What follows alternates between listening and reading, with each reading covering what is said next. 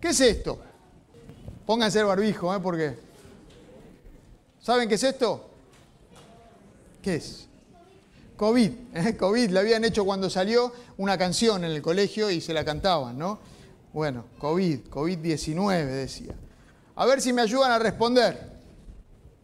¿Dónde empezó el COVID? O la COVID, no sé cómo. ¿Dónde empezó? China, Wuhan. No en Luján, ¿eh? Wuhan, China. Muy bien. A ver, ¿cuáles fueron las primeras medidas de protección?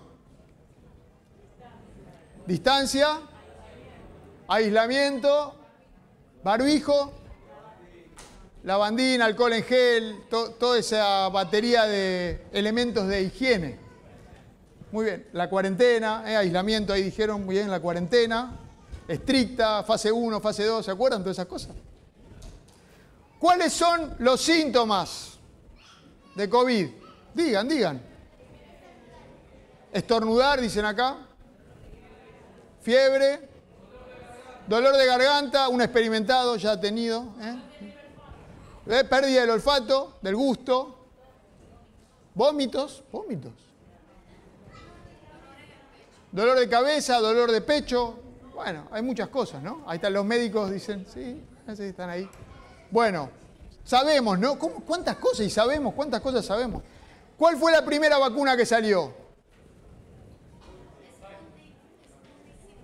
Sputnik, Sputnik B, dicen acá. ¿Es así? no, no chequeé información, ustedes saben. ¿Sí? ¿Cuáles son las vacunas que hoy conocemos? Bueno, ahí dijo Sputnik B, Moderna, Pfizer, AstraZeneca, la que me dieron a mí no la mencionó nadie.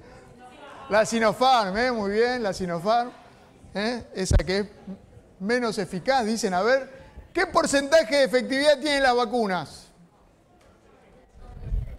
95, 94, ¿eh? van por ahí. Cada vez hay que darse más vacunas. Ya vamos por la cuarta dosis para eh, los pacientes de riesgo en la capital federal, ¿no? En Cava. Eh, bueno, la Sinopharm creo que tenía 70 y pico, por eso, por eso no la mencionaban, ¿no? Bien. ¿Las vacunas impiden el contagio? No, no, impiden que derive en gravedad la enfermedad. Está muy bien. ¿Qué es un PCR? Una... No escucho bien. Un test, claro. ¿Para qué? Muy bien, para ver si tenés COVID, ¿eh? para ver si tenés COVID. Está, este es el lento, ¿le podemos decir? No, el lento no, el más profundo. Es la prueba más larga, después estaba la prueba de antígenos, ¿era así? ¿Es así? Yo lo miro, está Dani ahí, a Pablo lo perdí de vista, pero ¿eh? para el otro es el rápido, sale enseguida menos, menos detallista, vamos a decir, una cosa así. Bueno, ¿qué es un contacto estrecho? Mi señora. Estar a menos de dos metros, más de 15 minutos. Muy bien. Muy bien.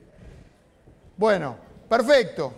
Perfecto. Qué bueno cómo sabemos de COVID. Saben que hace un, unos, un tiempo atrás me di cuenta, de repente estaba sentado en una mesa y me di cuenta que hablábamos de COVID. Y quizás se va diluyendo a poco, pero hablábamos un montón y sabíamos todo, ¿no? Y sabíamos todas las respuestas. Eh, y no es que estábamos compitiendo por responder, pero hablábamos del tema. El tema estaba en la mesa y cada vez que nos reuníamos, eh, con la familia, con amigos, con quien sea, salía el tema del COVID. ¿Cuántos contagios hubo? Hubo tantos contagios, pasó esto, salió tal vacuna, dicen que va a pasar esto o lo otro. Y hablábamos de COVID. Y en cada mesa que nos sentábamos, en cada reunión que teníamos, el COVID era un tema de conversación, éramos expertos en COVID. De hecho, había una grieta o hay una grieta del COVID, ¿vieron? ¿Vieron o no? ¿Me siguen con esto? Están los vacunas, los pro vacuna y los anti vacuna. Después están los que decían que el COVID no es nada, o dicen que el COVID no es nada, es una gripecita, y otros eh, que no, que cómo puede ser. Está la grieta también, siempre el ser humano tiene esa grieta ahí, estaba ahí. En todas las mesas fuimos expertos de COVID, lo hemos hablado durante tanto tiempo, nos dedicamos a hablar de eso.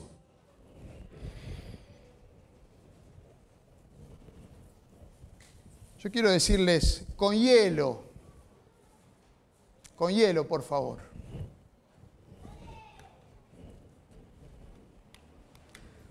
Me están mirando como, ¿qué le pasó? Eh, ah, es que no leyeron esto, ¿sí? No leyeron esto. ¿Leen? ¿Qué dice acá? Ahí está.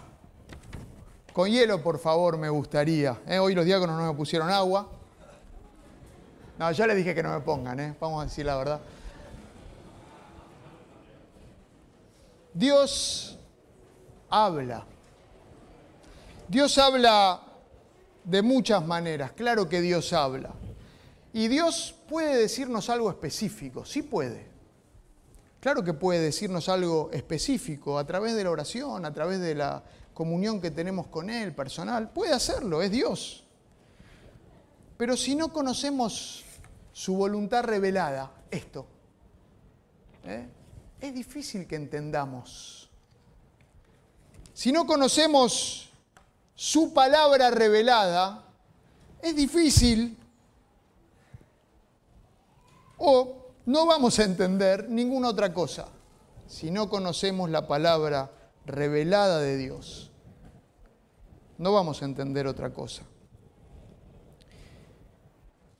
Qué bueno es que podamos estudiar la palabra de Dios, acercarnos a ella, leerla. Qué bueno sería que la palabra de Dios sea tema de nuestras conversaciones en nuestras mesas constantemente, como lo fue el COVID tanto tiempo.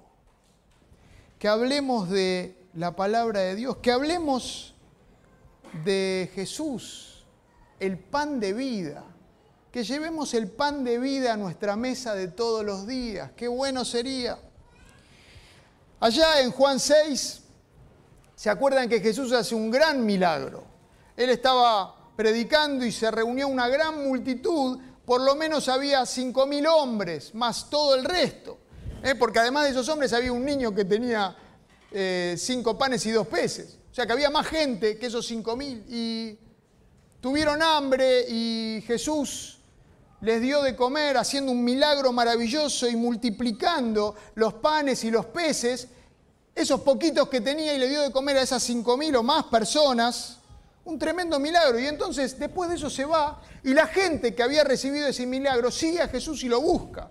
Lo buscan a Jesús, había pasado para el otro lado del lago, y lo, lo van buscando hasta que se encuentran con Él y quieren que haga más milagros.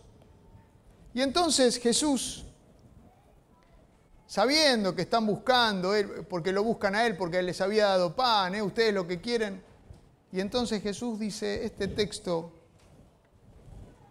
tan conocido, yo soy el pan de vida el que a mí viene nunca pasará hambre, y el que en mí cree nunca más volverá a tener sed. Este es el primer yo soy de Jesús del Evangelio de Juan. Hay varios. El primero, el pan de vida.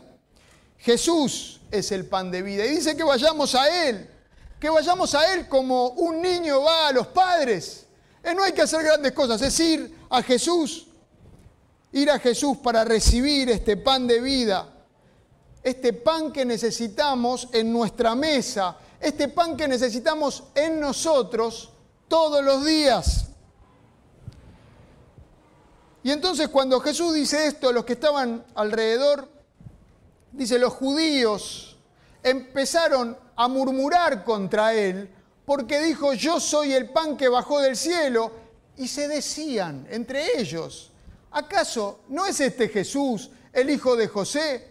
¿No conocemos a su padre y a su madre? ¿Cómo es que sale diciendo yo bajé del cielo? A veces nosotros podemos ser parecidos a ellos porque ellos pensaban que ya conocían y ya sabían y ya no necesitaban aprender nada más. Y estamos frente al inicio de la escuela bíblica y tal vez nos paramos en un lugar pensando, bueno, ¿qué más puedo aprender yo de la palabra de Dios? ¿Qué más me pueden enseñar a mí de Jesús? No hay nada nuevo. Como ellos, estos que estaban ahí, los judíos que comenzaron a murmurar tal vez en nuestra cabeza, empieza, bueno, no necesito aprender más, ya sé bastante. Ya tengo tantos años de cristiano, ya fui tantos años a la escuela bíblica, ya sé todo lo que tengo que saber. Bueno, ellos pensaban eso, ya sabían todo y se perdieron de encontrar al pan de vida, al que sacia el hambre y la sed, definitivamente esa sed profunda, ese hambre profundo del corazón. Y entonces sigue este texto diciendo, Jesús les dice, el que come mi carne y bebe mi sangre, tiene vida eterna y yo lo resucitaré en el día final. El que come mi carne y bebe mi sangre permanece en mí y yo en él. ¿Qué texto? No, no nos habla de canibalismo, no es eso de lo que está hablando Jesús. Tampoco nos está hablando estrictamente de la cena del Señor, de la que participamos el domingo pasado. Eh, se refiere a que Él venga a vivir en nosotros. Se refiere a que nos alimentemos de Él, de Jesús, como pan de vida. Es invitar a Jesús, invitarlo a Él a nuestras vidas, hacerlo parte de nosotros. Eso es comer a Jesús, beber a Jesús, comer el pan de vida.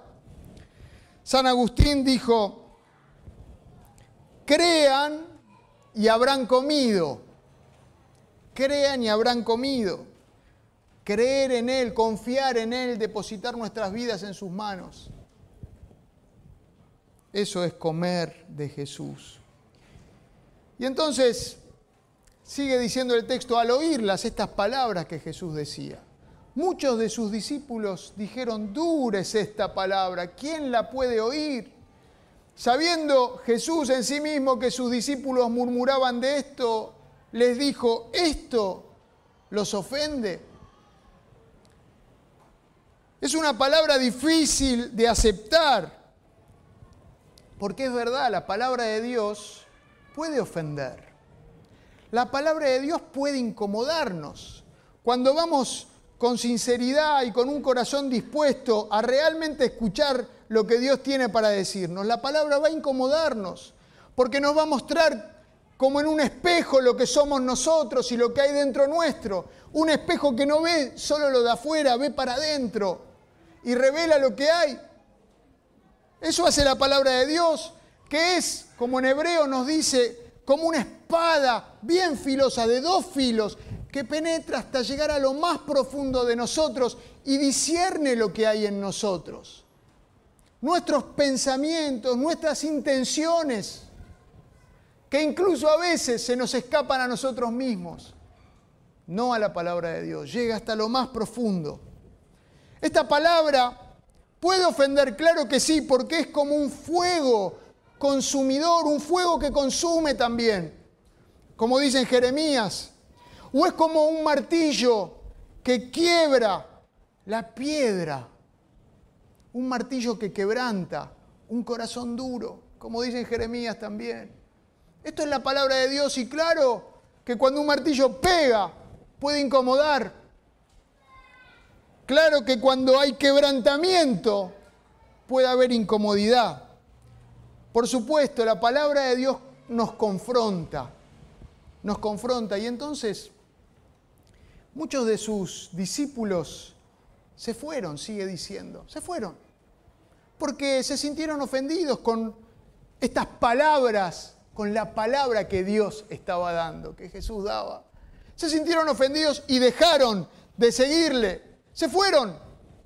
No soportaron que la palabra vea dentro de ellos y se fueron.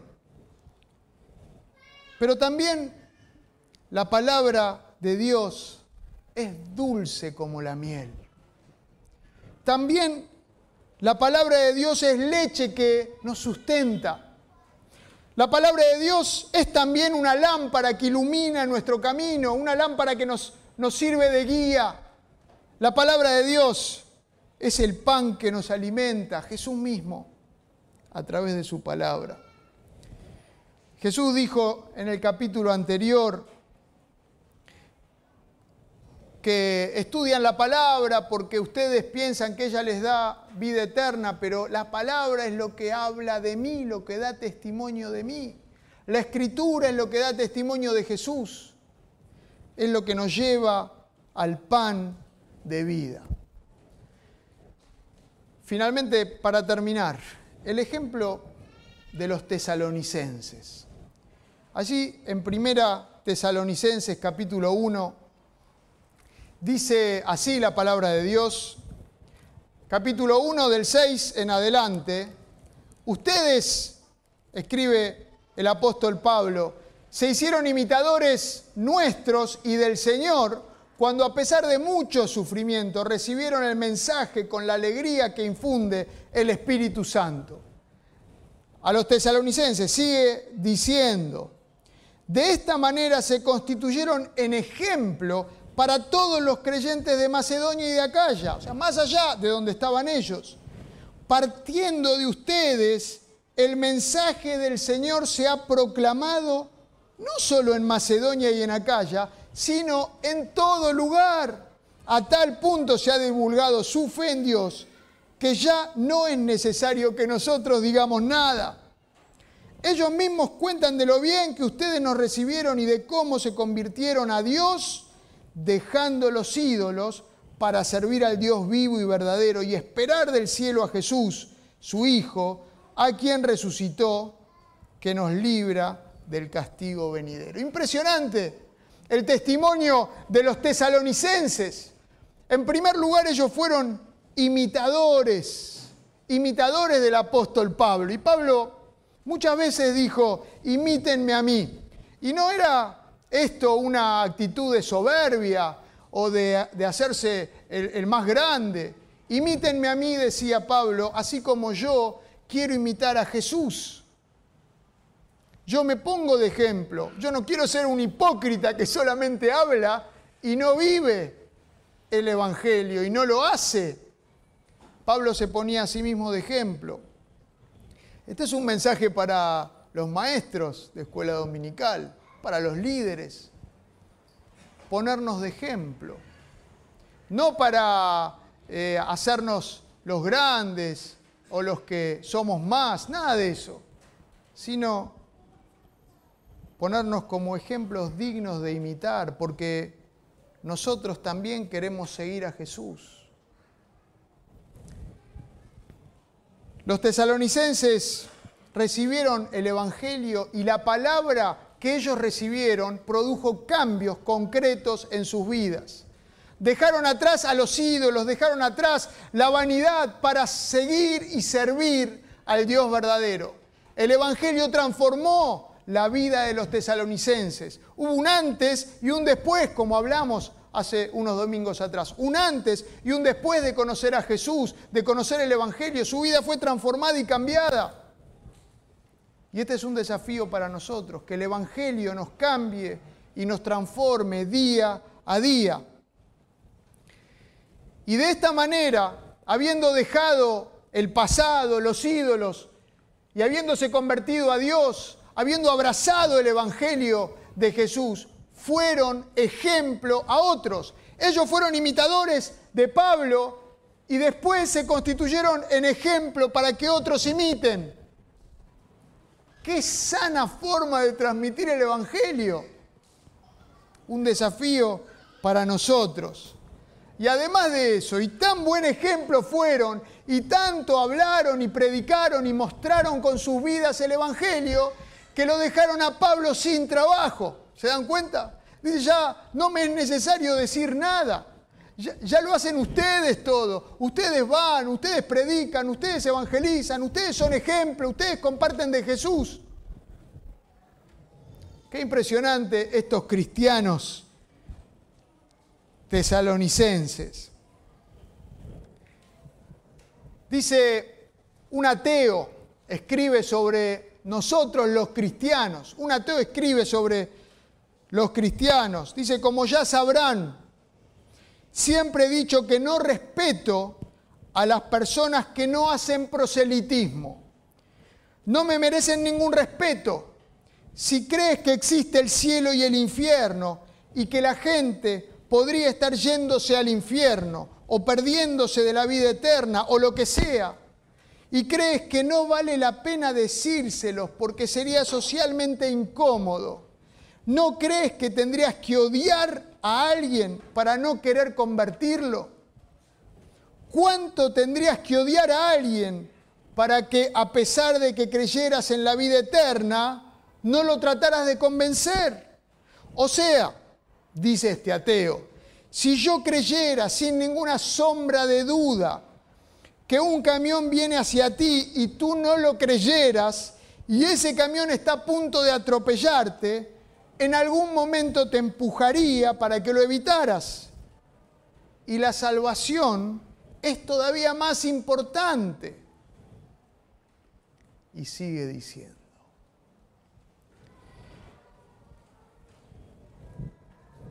Qué impresionante nuestra misión, nuestra tarea. Esta que los tesalonicenses asumieron y llevaron a la práctica.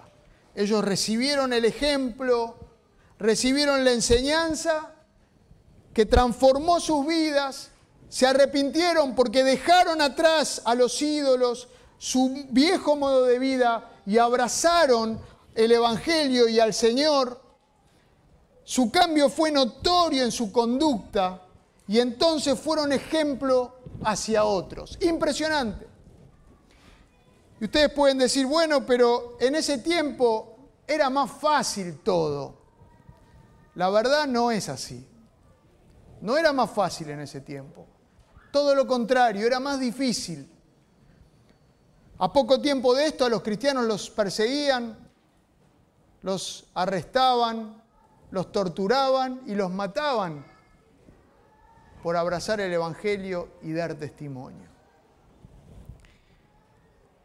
Nuestra responsabilidad es que llegue el Evangelio a nuestras mesas de todos los días, a que podamos compartir lo que creemos en el lugar a donde estamos. No es para que sepamos más y nada más, para aumentar nuestro conocimiento es para que nuestras vidas transformadas sean ejemplo para llegar a transformar también a otros.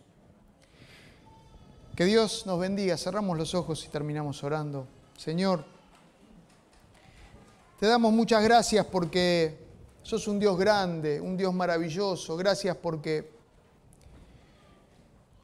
tenemos tu palabra, Gracias porque primero vos, que sos el pan de vida, llegás a nuestras vidas, nos alimentás y también nos dejaste tu palabra que nos alimenta, con la cual podemos crecer, podemos, Señor, ver lo que hay dentro nuestro, lo que vos querés que cambiemos.